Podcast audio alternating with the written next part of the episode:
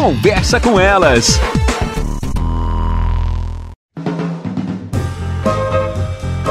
Olá, eu sou Cristiane Finger, jornalista. Ana Paula Lundegren, psicóloga. Estamos começando mais um Conversa, Conversa com, com elas. elas. Eu acho que as pessoas sentem quando nos ouvem, né? No, que eu tô sorrindo aqui, tá? Nós estávamos dando gargalhada com as minhas histórias engraçadas de vida. Mas vamos lá para o nosso tema de hoje, que a gente vai falar sobre persistência. Como é importante ser persistente. Em muitas coisas é importante ter persistência.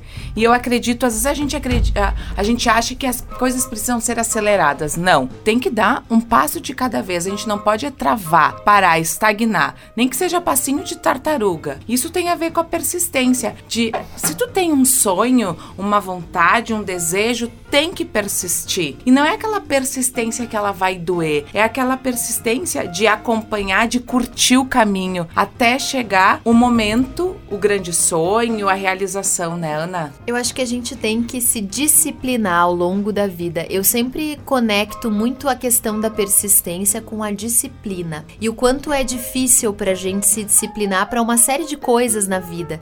A gente vai entendendo isso conforme vai ficando mais maduro, porque a gente efetivamente precisa se organizar, precisa se disciplinar. Se a gente pensar num exemplo, né, para isso, o que, que é a atividade física, né? A gente começa, para, não segue, começa de novo, desiste, não, não vai mais. Ou seja, a gente tem em algum momento que se convencer de que aquilo é bom, de que aquilo faz bem, mas mais do que isso, a gente precisa se sentir bem fazendo aquilo. E aí a gente se disciplina. E quando a gente se disciplina a partir de um entendimento que ele é muito mais interno do que externo, a gente consegue manter a frequência, que seria a tal da persistência, né? E aí a gente também consegue compreender que os resultados melhores ou mais próximos daquilo que as pessoas, a maioria das pessoas almeja, eles, eles estão linkados à possibilidade que cada um de nós tem de se manter firme num propósito. Porque não é em um mês que vai se conseguir, por exemplo, um corpo bacana.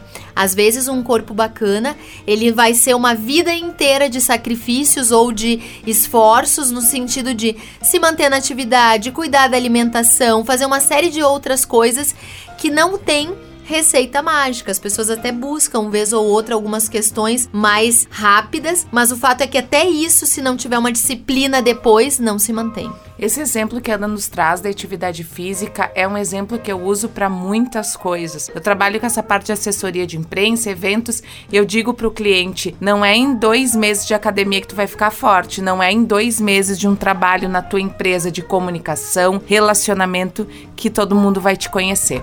Até mais, pessoal. Até. Você ouviu na Jovem Pan Serra Gaúcha? Conversa com elas.